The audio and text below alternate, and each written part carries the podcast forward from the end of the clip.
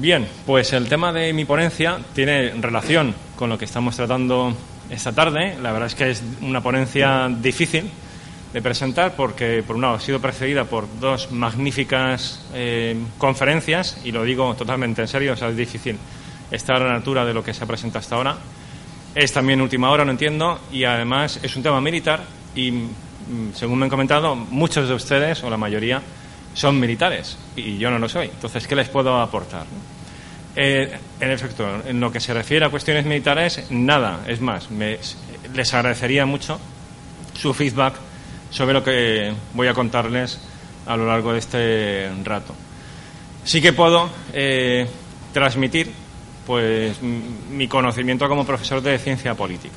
Y, entonces todo lo relacionado con teoría de las organizaciones, que es un tema que, que abordamos en, ciencia de la administración, que es parte de, la ciencia política, o de análisis de políticas públicas aplicado a la política de defensa, que es un, tema que trabajo desde hace unos años, pues eh, combinado con los estudios militares, donde ya digo, ustedes son los expertos, creo que genera sinergias y permite un mejor conocimiento de los procesos de cambio en el fondo. O sea, el término innovación quizás eh, puede evocarnos al I más D, o sea, algo muy tecnológico, muy material, y veremos a lo largo de la ponencia que lo material es relevante, pero, mm, pero en absoluto es lo fundamental. O sea, son otras cuestiones las, las claves de la innovación y mucho más de las revoluciones.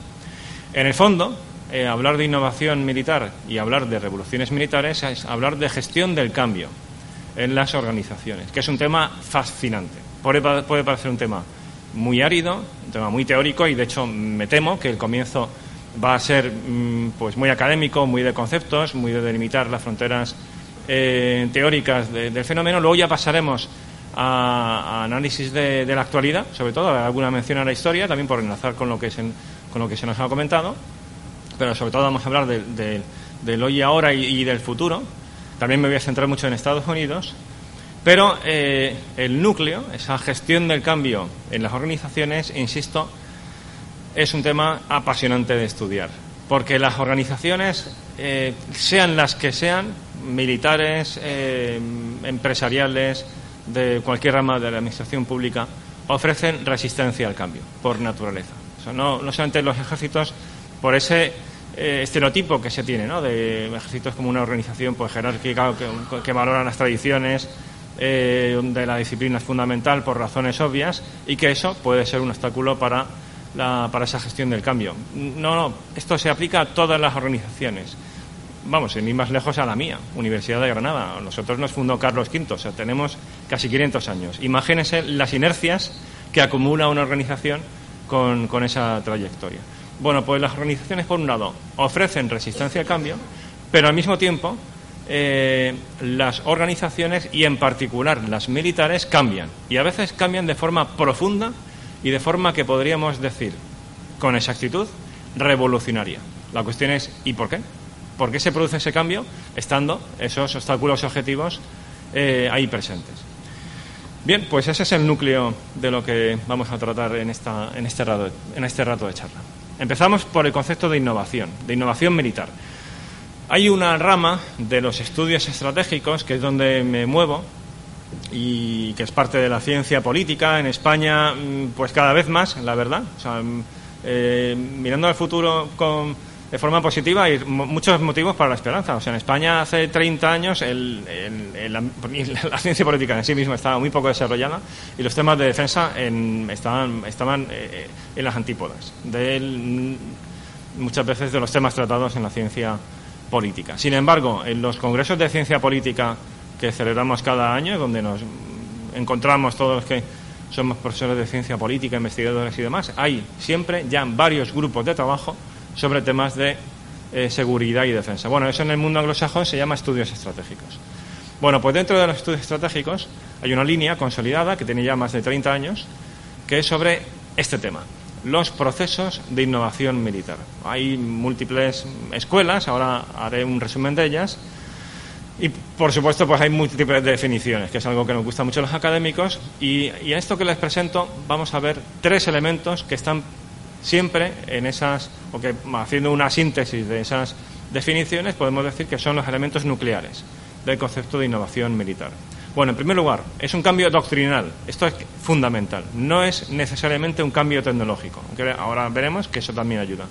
Es un cambio en el modo de emplear las, eh, la fuerza. Eso es un, aspecto básico. Si se incorpora una tecnología y no hay cambio doctrinal, no se sabe qué hacer con ella inicialmente, eh, fracasa la innovación. Podrá suponer cierto multiplicador de fuerza, pero vamos, eh, la, noche y el día de hay una doctrina que se sabe sacarle el máximo rendimiento. Por tanto, es un, en primer lugar, es un cambio doctrinal, un cambio el modo de operar.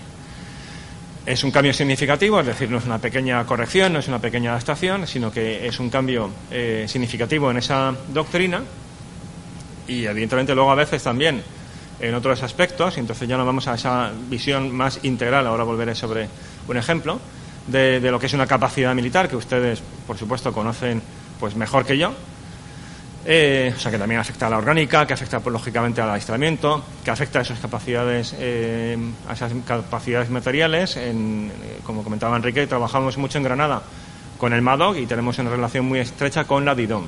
Pues ellos son el núcleo de una de esas, el núcleo de muchas de estas innovaciones militares. Bien, pues por tanto tiene un impacto significativo y supone una mejora en la efectividad de eh, las fuerzas militares. O sea, es un cambio a mejor, que supone una eh, adaptación de la organización en el entorno y opera mejor después de, dicho cambio. Bueno, eh, se nos han puesto ejemplos en la primera conferencia del general Muro de, esos, de esas innovaciones, ese mismo, en efecto, totalmente. El, camino español fue una, fue una innovación clarísimamente, más una gran innovación. Pero un ejemplo más reciente, pues el propio, ¿sabe? Esto lo suelo emplear más con un público civil, ustedes evidentemente esto lo, conocen mejor, ¿no? La cuestión de pues los helicópteros, ¿vale? Cuando entran en servicio, ya había, había habido prototipos en la Segunda Guerra Mundial, pero cuando entran en servicio en la Guerra de Corea todavía son muy precarios, tecnológicamente no son aptos para lo que para toda la eh, funcionalidad que se va a extraer de ellos en la guerra de Vietnam. Pero lo fundamental, ya digo, no es tanto eh, la tecnología en sí, que capacita, que permite desarrollar esa doctrina, sino el cambio doctrinal y, como vemos en este caso, de una gran innovación, cambio también orgánico. Se, crean, eh, se crea una nueva rama dentro de, la fuerza dedicada a esta capacidad en concreto. Bien, es lo que nos, generaba, comentaba el general Muro, pues con la artillería, con los zapadores y demás. Ahí esos son ejemplos de esas eh, innovaciones y podríamos decir grandes innovaciones. Grandes sobre todo cuando supone la creación de una rama nueva dentro de ese ejército. Bien, seguimos con esta aproximación conceptual. Podemos distinguir dos tipos de innovaciones. Uno, innovaciones sostenidas. Dos, disruptivas. Las sostenidas, como ahí, como se explica en la transparencia, es una mejora en una línea de trabajo que era ya principal y que supone pues un plus en la efectividad de dicha línea.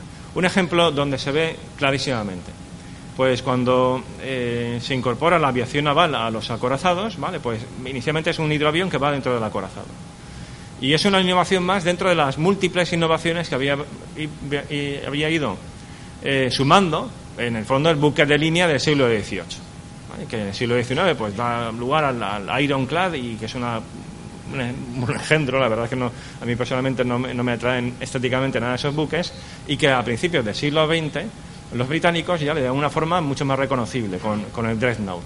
Bien, pues ellos incorporan el, hidroavión a esos acorazados y es un plus, es decir, eh, pues eh, permite tener un reconocimiento más en profundidad, o sea, más, más lejano, eh, ajustar el tiro, el tiro de artillería, cierto enlace con otros buques, pero el buque principal sigue siendo el acorazado como, como venía siendo hacía siglos.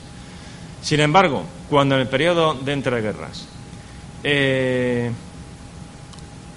sobre todo a través de juegos de guerra, piensan, bueno, estos portaaviones que ya se han iniciado en la Primera Guerra Mundial y que inicialmente son también una innovación sostenida, eh, lo que hacen es dar pues eh, más capacidad aérea a esos buques de a esos navíos de, de línea evolucionados que son los acorazados eh, y darles también protección frente a posibles amenazas aéreas que tampoco se pensaban que fueran eh, significativas. O sea, realmente era más bien un buque de apoyo el portaaviones. Cuando en el periodo entre guerras, a través de ejercicios, descubren que si unimos varios portaaviones, además con una mayor capacidad de aviones, y estos aviones atacan en masa, eso puede tener un efecto devastador sobre la formación enemiga. De modo que podemos destruir a la flota enemiga en una batalla decisiva, que es también algo que se, que se viene buscando desde hace muchísimo tiempo, pero ya no en un duelo artillero a unas cuantas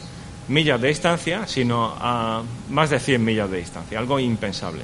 Bueno, cuando eso se ejecuta en la Segunda Guerra Mundial, eh, el éxito que tiene, como es todo, de todo es conocido, y eso claramente es una innovación disruptiva. Bien, eh, puede parecer que todo esto es muy teórico, las implicaciones prácticas son enormes. O sea, esto afecta al diseño de la política de defensa, afecta al diseño de las propias operaciones militares. Porque unas Fuerzas Armadas que, que innovan disruptivamente obtienen ventaja sobre otras que también innovan, pero hacen de una forma sostenida. En la propia Segunda Guerra Mundial lo vemos cuando los británicos envían en el 41, ante ya, antes de que los eh, japoneses hayan entrado en guerra, pero cuando ya el, ambiente está muy enrarecido, envían a un pequeño eh, grupo de combate para mm, generar disuasión y, proteger sus, sus, posesiones en Asia-Pacífico frente a Japón, envían sobre todo como buque principal un acorazado, el Príncipe de Gales, acompañado por el Repulse y bueno, de complemento un portaaviones, que además se queda por el camino con averías. Y piensan que eso va a ser suficiente. Bueno, pues ese acorazado es hundido a la semana después de Pearl Harbor por la aviación eh, japonesa. se habían perdido esa innovación y pagan por ello. Y no solamente se pierde ese buque y esa tripulación, sino que cae como un dominó eh, esas posesiones porque la disuasión ha fracasado ha habido una innovación disruptiva que se ha impuesto sobre una trayectoria que hasta ese momento pues era la principal, ya digo, que nos remontamos a, mucho mucho tiempo antes, con, mejoras eh, claves e incluso en la propia denominación de buque, pero ha habido, ha habido una innovación disruptiva. Bien, ¿cómo se explican estos procesos de eh, innovación? Voy a sintetizar mucho porque tengo muchas cosas que contarles y aparte que me gustaría darle un contenido más allá de lo puramente teórico. Eh, al final pondré una página web donde todo esto está contado por escrito y si a alguien le interesa lo puede ya pues ver más en detalle. ¿no? Voy a contarles las claves de los procesos de innovación.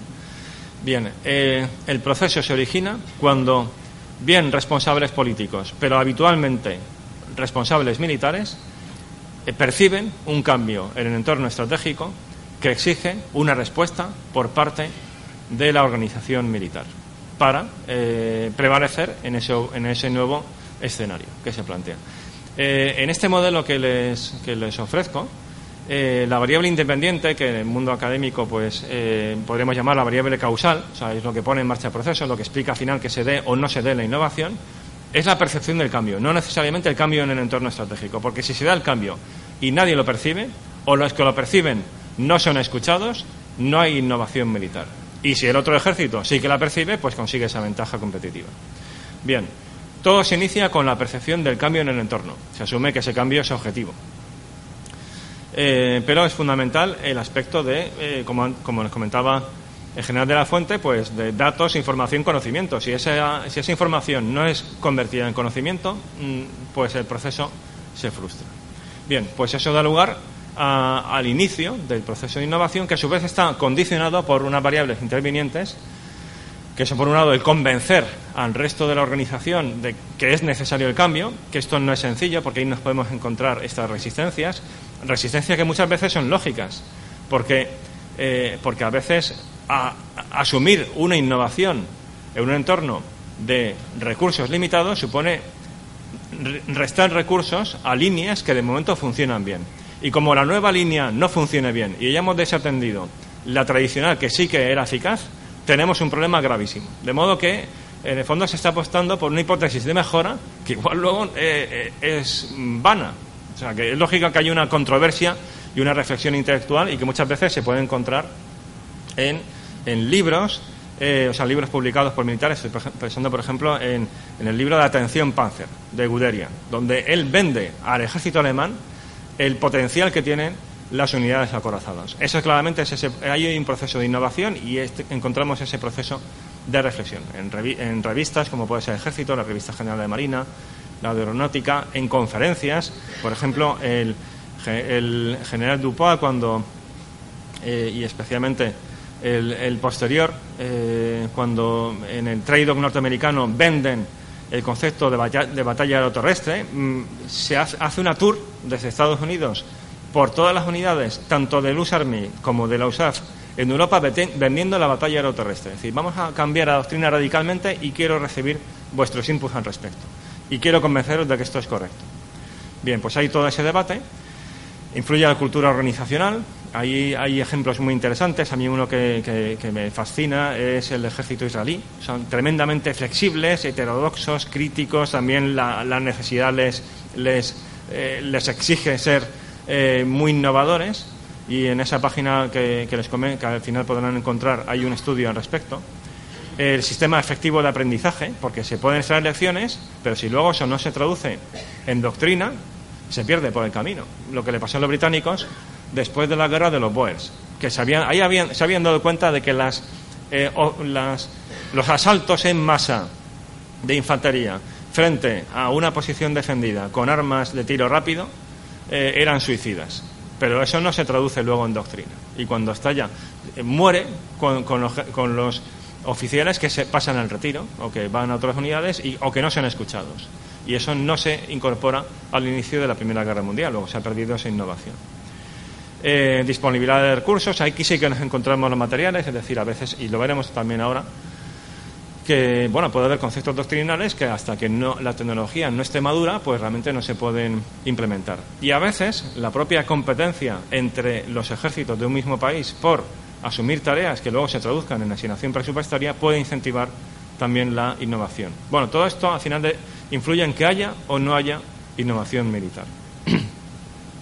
Pasamos a otro concepto que también vamos a, ver en esta ponencia, muy relacionado, que es la revolución militar. Se nos, hablaba al principio, el general Muro, de, la revolución, de, esa, de esos inicios de la edad moderna, totalmente. Ahí nos encontramos una, revolución militar. Eh, este fue un tema muy de moda en los estudios estratégicos en los años 90. Es de estos temas que bueno, que se hablaba mucho en las conferencias y demás. Pues ahora veremos que es un tema que, pasó al olvido y veremos el porqué. Pero que, sin embargo, se está recuperando en Estados Unidos. Y hay que prestar mucha atención a, lo que se hace allí, porque al final nos influye a todos. Bien, en aquellos años ya se elaboró una distinción conceptual entre tres tipos de revoluciones. En primer lugar, la revolución tecnológica militar, que este fue un término que acuñó el mariscal Oarkov, el jefe de Estado Mayor de las, eh, lo que sería nuestro GEMAF, eh, de, de, las Fuerzas Armadas Soviéticas, no al ejército soviético, sino al norteamericano, diciendo, bueno, eh, la, ventaja tecnológica que tiene Occidente en el ámbito civil la está introduciendo en ventaja tecnológica militar, y esto en cuestión de años va a ser un desafío enorme para nuestra ventaja numérica cuantitativa. Es decir, con menos van a poder hacernos mucho daño, aunque tengamos cuantitativamente más. A ver qué hacemos. Era lo que se planteaba. Pero estaba muy basado en la tecnología. Su visión no, eh, no se ajustaba del todo a este concepto que les he presentado al inicio de cambio doctrinal. Él, sobre todo, pone el acento pues, en lo que llama el complejo eh, de, de surveillance strike, o sea, de, de de encontrar blancos y, golpearlos con eficacia. Todo está muy pensado en avances tecnológicos. Sin embargo, los norteamericanos, eh, en parte por reflexión propia, en parte porque le pasan esa documentación eh, desde inteligencia, pues reflexionan al respecto y además lo hacen en particular dentro de la oficina de Dent Assessment del Pentágono, dirigida por un clásico que es Andrew Marshall, que es un funcionario, un auténtico eh, veterano de la Guerra Fría que se jubiló en esta década. Para mí es una, figura eh, ejemplar, un funcionario público que estuvo al pie de cañón hasta, hasta los 93 años en activo, eh, liderando esa oficina y formando a diversas generaciones de estrategas, tanto civiles como militares, en el Pentágono. Bueno, pues Andrew Marshall es el que acuña el término DRMA, que fue un término, insisto, muy popular en los años 90. Él amplía, dice, revolución en los asuntos militares. Dice, la clave no está tanto en la tecnología, sino en sacar el máximo rendimiento de dicha tecnología. ¿Cómo? A través de cambios doctrinales y ya a orgánicos, de aislamiento, etc. O sea, amplía. Bien, y nos vamos a la historia militar. Eh, eh, diversos autores militares, en particular eh, Geoffrey Parker, le han dado muchas muchas vueltas al concepto de revolución militar. Bien, aquí tomo un término de un colega, Josep Baqués, que habla más bien de revolución sociomilitar, porque si no, al final esto es una sopa de siglas y al final no sabemos de qué hablamos con revolución militar, asuntos militares, tecnológica militar. Revolución sociomilitar amplía al ámbito político, económico y social e incluso cultural, o sea, al conjunto, al entorno, más allá de lo puramente militar, donde se produce la eh, revolución. Y lo que supone al final es que eh, el cambio militar es un cambio que va de la mano de grandes cambios también eh, políticos, en el, por ejemplo, en el caso de la, de la revolución moderna, em, cambios políticos como, nada más y nada menos que el nacimiento del Estado moderno, que se produce al hilo de aquellos procesos. O sea que es un concepto, como se puede ver, mucho más amplio. Bien, esto que les acabo de comentar de revolución militar, en el fondo es algo que, curiosamente no, no se enlazó al principio con los estudios de innovación militar, de modo que a veces nos encontramos eh, autores que hablan de de revoluciones militares que más bien son innovaciones militares, no son auténticas revoluciones militares. Por ejemplo, la introducción de, submarino, lo, dice una revolución militar. No, en sí mismo la introducción de submarino no es una revolución militar. Es una gran innovación militar, incluso es una innovación disruptiva. O el carro de combate, idem. Eh, pero todo eso, o sea, una serie de grandes innovaciones militares, muchas de ellas disruptivas, acaecidas en un periodo temporal eh, acotable, reducido, no tan concentrado como suelen ser las revoluciones políticas que pueden suceder en cuestión de semanas, sino que a veces suponen años, décadas, incluso como veíamos en la primera conferencia, casi un siglo. Porque en muchos casos los programas de armamento, como todos sabemos, llevan décadas. Los cambios doctrinales y llevan también mucho tiempo y a veces se producen en el contexto de guerras y a veces las guerras también son prolongadas, son guerras eh, muy dilatadas en el tiempo y ahí se se aceleran también mucho esos procesos y se concentran. De modo que el proceso hay que tomarlo con, cierta perspectiva. Como nos muestran estos autores, mm, más bien, son, vemos esos picos, pero hay que tomar mucha distancia, casi una distancia de siglos para observar esas, eh, esos procesos, esas discontinuidades en los procesos de cambio. También podemos verlo en las propias definiciones. Una definición clásica de RMA, en esa clave de Andy Marshall, es una que, ofrece eh, Krepinevich, que es un teniente coronel que trabajaba con, con Marshall en, en, la oficina del Net Assessment, y él ofrece esta, esta definición. Yo he subrayado en negrita y en cursiva eh, dos aspectos que tienen mucha relación con lo que les presento en la transparencia anterior. Es decir, hay compatibilidad entre innovación militar y revolución en asuntos militares pero la revolución es algo más bien excepcional y es la concentración en el tiempo de muchas eh, innovaciones, muchas de ellas disruptivas. Ese sería el punto de engarce entre unas y otras. Y luego tenemos periodos a lo largo de la historia en los que no hay revolución militar, pero sí que hay innovaciones. Y que a lo largo y que al cabo del tiempo a lo mejor puede haber un momento de concentración, como vemos en esta traspa, en la que eh, se produce esa revolución. Por ejemplo, eh, Primera Guerra Mundial o Segunda Guerra Mundial. O sea que en un periodo más concentrado de tiempo tenemos como tal esas, esas revoluciones. Bien, bien, esta es la teoría y la introducción eh, pues más conceptual, histórica, mirando al, pasado para extraer esas lecciones. Vamos ahora al presente. La gran cuestión. ¿Estamos ante una RMA? Porque lo que se, lo que se presentaba, lo que se preguntaba Marshall, que estaba a servicio de la política de defensa de Estados Unidos, no era una pregunta académica, por una curiosidad intelectual, sino que él, ya digo, estaba a servicio del diseño de la política de defensa. Luego, vale, ¿esto en qué nos afecta a nosotros en el día ahora y en el futuro? Bueno, pues Marshall y, y, otros muchos expertos en Estados Unidos se plantearon, ¿estamos ante una RMA? Estos cambios tecnológicos a los que estamos asistiendo y que todos ustedes conocen y que muchos se emplearon en la primera guerra del Golfo en 1991, o según algunos la segunda, ¿no? porque la primera habría sido la de Irán-Irak, pero vamos, todos sabemos a qué nos referimos. Esos cambios que aparecen en la pizarra eh, de sistemas de mando y control, eh, de municiones inteligentes, de estilo, vale, todo eso claramente es una RTM, es una revolución tecnológica militar, o sea, son grandes avances tecnológicos. Pero es una RMA, se preguntaban estos, estos analistas. Bien, pues eh, en el Pentágono eh, llegaron a la conclusión de que había eh, caldo de cultivo para producir un RMA. O sea, hubo diversos grupos de trabajo, uno de ellos cuyas conclusiones se presentaron en 1988. Estaban, ese grupo de trabajo estaba compuesto nada más y nada menos por Marshall, por Samuel Huntington, por Kissinger, por Brzezinski, o sea, primeros espadas a nivel mundial, grandes figuras. Y ellos dicen, sí, o sea, el tiempo está maduro para que haya una RMA. Pero todo depende de que nuestras Fuerzas Armadas se adapten a dicho cambio. O sea, como vemos, una clara conexión con el inicio de la ponencia. Y un gran reto. Y se empieza a avanzar, efectivamente. O sea, las Fuerzas Armadas y en el nivel político son sensibles a estas lecciones, en el fondo, teóricas. Y que, ya digo, por esto estas sinergias entre el mundo académico y el militar. O sea, este debate, en el fondo, que tiene mucho de, conceptual, de, investigación eh, científica, tiene luego una traducción enorme militar y, insisto, luego en el campo de batalla.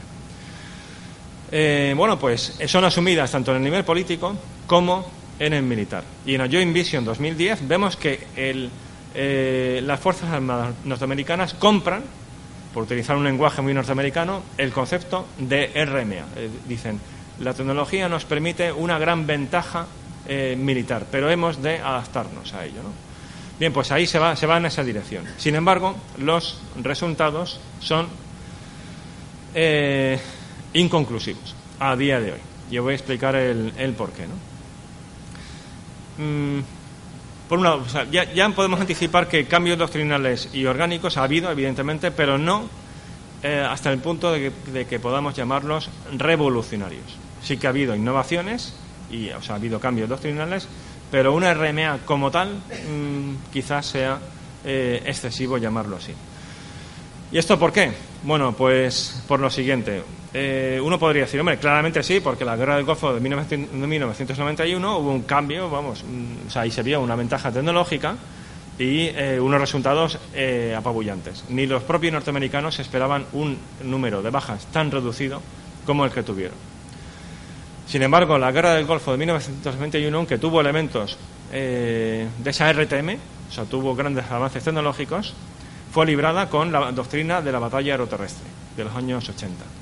Y fue una guerra muy industrial. O sea, el porcentaje de armas inteligentes que se emplearon fue mínimo, comparado con lo que luego se empleó en Kosovo, no digamos ya en, Irak 2003 o en Afganistán. O sea, que realmente fue una guerra, diríamos, muy industrial, muy de la época, muy de una época anterior y los de guerras posteriores, porque como han, por, por el hecho de ser guerras no al estilo clásico, convencional, contra ejércitos, contra actores estatales, han sido eh, poco de, no ha habido esas batallas decisivas, no ha habido unos resultados eh, conclusivos, no ha habido una victoria militar que se haya traducido en una victoria política. De esto sabemos, eh, yo creo que todos, muchos, nos, han hablado mucho de ellos también en estas propias jornadas, en otros años. Por lo tanto, es difícil saber si se ha logrado esa efectividad militar. Ese es un factor. El siguiente factor es que los fondos que se iban a dedicar a esos cambios revolucionarios, por ejemplo esto, que era el, sistema de combate futuro, que era un nuevo tipo de división dentro de British Army, era un cambio, eso sí que era un cambio, si esto se hubiera implementado, era un cambio revolucionario. Porque más de la mitad de los vehículos de una división terrestre del ejército de Estados Unidos eh, iban a ser no tripulados. No me refiero únicamente a los RPAs, no, no, también a los terrestres. Se, asumía que iban a ser no tripulados. Además, se reducía coraza por eh, velocidad y sobre todo proyectabilidad, confiando en que la inteligencia, el saber dónde estaba el enemigo a mucha más distancia y la capacidad de golpearle a dicha distancia iba a suponer menos necesidad de protección. Era un cambio, eso, esto sí que es revolucionario. Otra cosa, como digo antes, es que fuera acertado, porque los israelíes en 2006 se dieron cuenta de que eso no funcionaba así ni de lejos. O sea, que les hicieron muchísimo daño muy de cerca, porque eso de saber a distancia donde estaba el enemigo, pues Hezbollah desde luego lo ponía bastante complicado. Bien, pero esto si se hubiera implementado habría sido revolucionario. ¿Qué sucedió? Pues que los fondos que se iban a dedicar a este, este, a este proyecto se los comió Irak y Afganistán. Por lo tanto, no había dinero para hacer las dos cosas a la vez. Ganar dos guerras, que era el hoy y ahora, o bien apostar por el futuro frente a un actor estatal, un rival estratégico, una gran potencia. Se eligió, evidentemente, lo más inmediato, lógicamente. Sin embargo, eh, ha sido bandido. O sea, todo aquello que se invirtió en los años 80, 90, todo esto en el fondo estaba muy pensado en los soviéticos.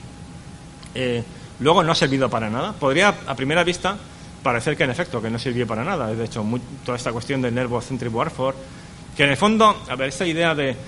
Eh, fue muy, criticado, ¿no? El, eh, uno de los grandes proponentes de esta, de esta idea, ¿no? el almirante Zebrowski, eh, que hablaba de una caja de 200 por 200 millas, un cubo, donde se iba a tener una inteligencia total, o sea, incluso él desafiaba a Clausewitz, decía, no, hay, no habrá niebla de la guerra. En 200 millas, a la redonda, en esas tres dimensiones, sabremos dónde está el enemigo y podremos atacar a distancia.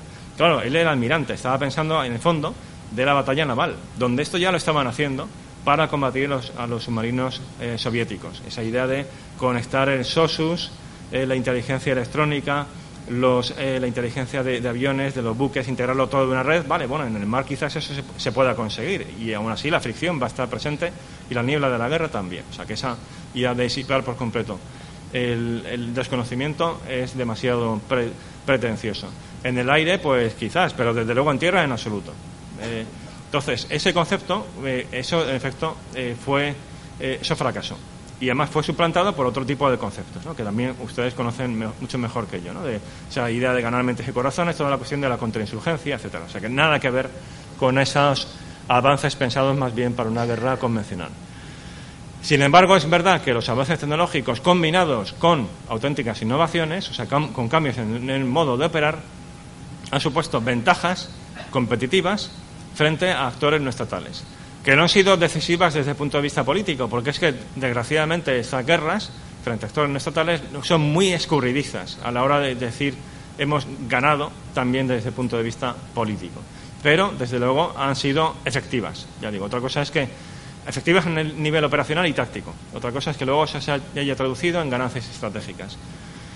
Y particularmente dos cuestiones. Dos cuestiones que voy a pasar rápidamente, porque esto serían dos conferencias tal cual. De hecho, en la página web que les pondré al final tienen las conferencias en podcast, donde esto se explica. Uno serían los. Voy a hablar de drones, eh, todos sabemos que tienen otra denominación, pero es de uso común. Uno, los drones armados. Dos, los, las unidades de operaciones especiales en la lucha contra insurgencia y terrorismo. Pues esto fue un ejemplo de, gran, de realmente una, innovación, una gran innovación, además por pura casualidad, porque no estaba pensado para eso. Pero el empleo de drones armados contra Al Qaeda en Pakistán eh, tuvo efectos eh, devastadores para la organización allí. Uno podría decir, bueno, pero no puse fin al yihadismo ya, pero es que estoy hablando de Al Qaeda central en Pakistán. Y a esa organización le provocó enormes daños, no solamente de pérdida de cuadros, que, fue significativa para una organización en el fondo de élite y de unos centenares. Era en el fondo difícil suplantar a estos, eh, a estos cuadros experimentados de años. El propio Bin Laden eh, reconoce que por culpa de los drones ha perdido el refugio en Waziristán Norte, que si por él fuera los sacaba de ella todos. Pero es que tuvo efectos sistémicos. La gente ya no confiaba, no se comunicaban, no había campo de entrenamiento al aire libre. Tuvo efectos sistémicos sobre la, organización. Todo esto lo tiene mucho más eh, detalladamente explicado en esta página que les comentaré. Aún así, si alguien tiene interés en las preguntas, lo podemos ver con más, con más tiempo. Segunda gran innovación, el convertir las fuerzas de operaciones especiales, que en el fondo son una capacidad de nicho para algo muy particular, en el caso de Estados Unidos, en una de las líneas estratégicas de la lucha contra el terrorismo y contra la insurgencia en clave antiterrorista, o sea, de acabar con líderes y cuadros de, mando de estas organizaciones. Eso, evidentemente, fue también una innovación militar, que tuvo, ese, tuvo calado político, eh, o sea, relevancia política, ya digo, otra cosa es que tuviera efectividad política. Efectividad táctica tuvo. eh, política, eso ya merece un, un, análisis más detallado y complejo, porque los fenómenos sociales no se pueden reproducir en laboratorio, con lo cual no podemos aislar variables y decir, ahora vamos a hacer el experimento quitando esta variable, a ver qué pasa, a ver si es relevante o no. O sea que al final eso es muy difícil de, saber cuál es el, el efecto eh, que suma, que, que, que, que, contribuye, ¿no? o sea que en el fondo crea esa sinergia con, otras variables y que tiene un efecto determinado. Pero desde el punto de vista político es llamativo que la administración Bush, cuando hace el relevo con la administración Obama, le pasa tres eh, líneas de actuación que le recomienda que continúe. Una es la operación Juegos Olímpicos, que es el virus Stuxnet, que todos conocen, el programa de, de, ciberguerra contra el, contra el programa nuclear de Irán, que continúa, la administración Obama. Dos son los drones, que también lo hacen, de hecho incrementa sustancialmente su empleo. Tres es esto, el empleo de, fuerzas de operaciones especiales. Aquí la clave de la innovación es sobre todo el, pasar de, de, una actuación para eh, abatir o capturar a un líder eh, insurgente a eh, asumir que las operaciones no acaban en sí mismas en esa operación, sino sobre todo son operaciones para conseguir más inteligencia que a su vez lleven a más operaciones y además a un ritmo mucho, o sea, mucho más eh, rápido que el del adversario. Todos conocen, imagino, el Oda Loop del coronel John Boyd. O sea, adelantarse al proceso de toma del adversario y, por lo tanto, al final, eh, obtener esa ventaja competitiva sobre él, o sea, desbaratar su sistema. Bien, esto está muy, muy bien explicado en esos dos libros que, que estoy poniendo, de mi parte de la tarea y Team of Teams de General McChrystal, donde cuenta toda la génesis y desarrollo de esta innovación. También en la página web que pondré al final tienen una conferencia y el mes que viene un artículo donde se, se detalla todo ese proceso. Bien, y volviendo a la historia. Bueno, dejamos la RMA de los años 90 eh, con el 11S, pero de nuevo en Estados Unidos, y aunque en España todavía no ha llegado, es cuestión de poco tiempo que vuelva a llegar, o sea, todo le sonará toda la cuestión de la transformación, porque este término de RMA al final se llamó transformación. Y en España, de hecho, eh, se creó la unidad de transformación de las Fuerzas Armadas, que ahora es el Centro, de desarrollo, Centro Conjunto de Desarrollo de Conceptos. Pero nos va a llegar de nuevo eh, este proceso de RMA convencional, pensado para adversarios convencionales. Bueno, pues se está retomando. ¿Y por qué? Pues aquí está la respuesta. Fundamentalmente por esto. Eh, Luego, eh, en los últimos años, especialmente desde la crisis de Ucrania, se está orientando también hacia Rusia. Pero el legado viene de la Air Sea Battle, o sea, una, mm, en el fondo, un rememorar esa batalla aeroterrestre, pero aplicada al ámbito naval, batalla aeronaval, para derrotar las capacidades de antiacceso, de negación de área, esas iniciales que todos conocen de A2 a D, chinas, que pone en peligro una capacidad fundamental de Estados Unidos desde la Segunda Guerra Mundial. Veíamos al principio de la conferencia. Ellos innovan junto con los japoneses, de hecho los japoneses al principio son mejores en, esa guerra aeronaval, pero eh, las capacidades de negación de área chinas, mm, si funcionan de verdad, esos misiles balísticos antibuque, que es una innovación tecnológica, eh, pueden hacer que sea muy peligroso meter un, un, grupo de combate de portaaviones en el Pacífico, porque imaginemos el impacto político que supondría perder un portaaviones en una guerra limitada con China. Perder toda la, o sea, gran parte de la tripulación y, que un flagship sea eh, quitado de en medio. Bueno, el impacto político sería monumental. ¿no? Bien, pues se trata de acabar con esas capacidades, o sea, innovar para eh, derrotar esas capacidades. Confiando de nuevo mucho en la tecnología, pero insisto, si no hay de acompañamiento cambios doctrinales, cambios orgánicos, y en esto los americanos son muy conscientes, están totalmente en ello, es, sería imposible. ¿no? Bien, pues esta es la, el concepto y estas son algunas de las claves de, de todo este proceso. Actualmente no se llama RMA, pero los pilares conceptuales son los de la RMA, o sea, lo que se busca es una RMA. El término que, se utiliza es la tercera estrategia de compensación. Está por ver si la administración Trump lo va a asumir, desde luego Pentágono va a esforzarse al máximo para que lo haga, pero desde 2014, eh, en base a una serie de documentos, tanto de, de, las propias Fuerzas Armadas como del nivel político, y uno de ellos se llama precisamente la Iniciativa de Innovación Militar, o sea, habla de, directamente de este concepto, eh, se plantea estos objetivos. Y insisto, está muy focalizada en tecnología, es el modo de hacer la guerra norteamericano, pero ellos son conscientes de que debe ir acompañado de esos cambios también revolucionarios en el fondo, si los, si los implementan, eh, doctrinales, eh, orgánicos, de aislamiento, etcétera. O sea, generar esas capacidades. Bien, bueno, y para terminar, también para enlazarlo con ese concepto de revolución sociomilitar. En el fondo lo que estamos viendo, y esto ya lo habían anticipado los teóricos de la RMA, especialmente Andrew Marshall, y aquí conectaba precisamente con la historia militar, con esos historiadores que se dedicaban a lo que nos comentaba General Muro en la primera conferencia, o sea, el concepto de RSM, de Revolución Militar, no viene de Marshall, viene de historiadores militares. Con lo cual vemos este puente que existe entre la historia militar y los estudios estratégicos. Es un tema realmente interesante. Eh, la, revolución sociomilitar eh, es innegable. O sea, sí que hay eh, también contenidos, caldo de cultivo para una RSM. O sea, sí que hay una RSM. O sea, tenemos avances tecnológicos claves en el ámbito civil pero sobre todo procesos de cambio político y cambio social en nuestras sociedades, que, todos conocen, esos cambios de, valores postmateriales, cómo condicionan el modo de hacer la guerra, eh, el propio descenso de la natalidad, afecta mucho. Eh, Josep Baqués, por un ejemplo, que, a mí me encanta, que él dice, bueno, recordemos la película de soldado, Salvado Soldado Ryan, cómo se movilizan para que una madre no se quede sin todos los hijos, porque han muerto casi todos eh, en combate menos uno. Entonces se asume que no puede perder ese. Y, comenta este buen amigo, ¿no? dice, bueno, es que muchos de los soldados que, conforman los ejércitos occidentales son soldados Ryan, son el único hijo que tienen sus padres. También eso condiciona mucho el empleo de las unidades. Bueno, pues todos estos factores son el caldo de cultivo de una RMA que se producía en el contexto de una RSE. Bueno, pues con esto termino. Está la página web de nuestro grupo de investigación donde pueden descargar, si les interesan, esos documentos y, y podcast y quedo a su disposición. Muchas gracias.